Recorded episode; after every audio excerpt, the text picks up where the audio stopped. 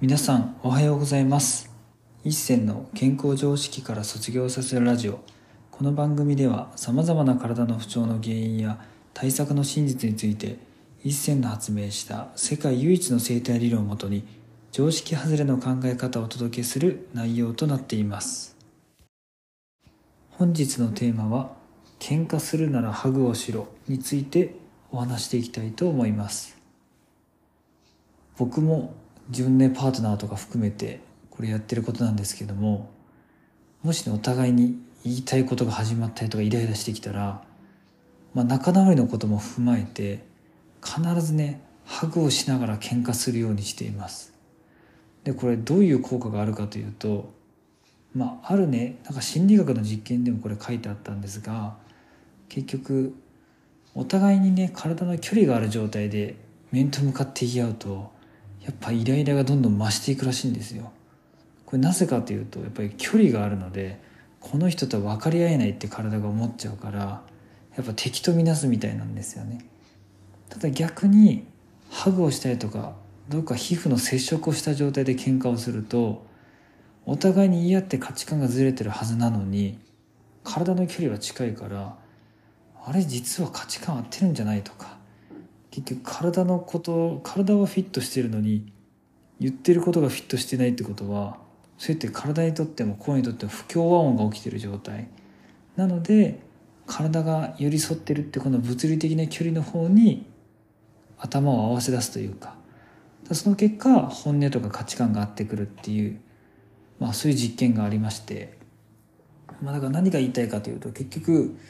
喧嘩をする時ってやっぱり心の距離が離れてるというのもあるんですけども物理的に肌と肌その人との触れ合いとかがないとそれだけでやっぱり距離感ってできちゃうんですよね。だからもし大切なパートナーとか、まあ、仕事の上司でもいいので、まあ、なかなかハグをするパートナーだったらハグはできると思うんですけども、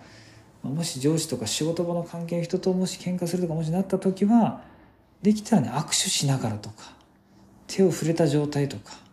まあ、肩をお互い触った状態とか、まあ、こう肩を組むみたいな感じですね。そういう状態でお互いの本音を言い合うと意外とですね仲良くなれるケースが多いです。だから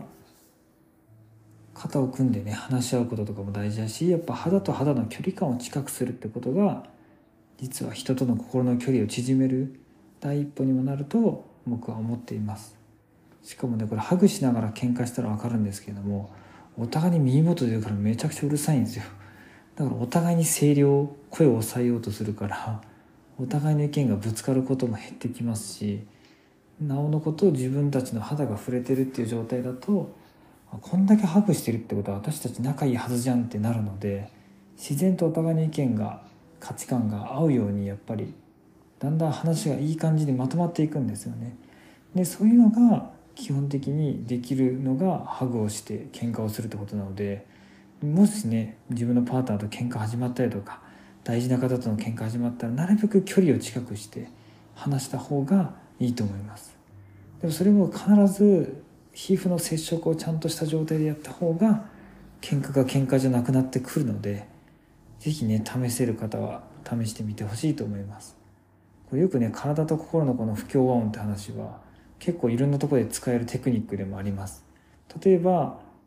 怒ってる時って握り拳作ったりとか頭に血が上ってる状態なんですけども怒ってる人が大の字で寝てるってあんまりないじゃないですか。っ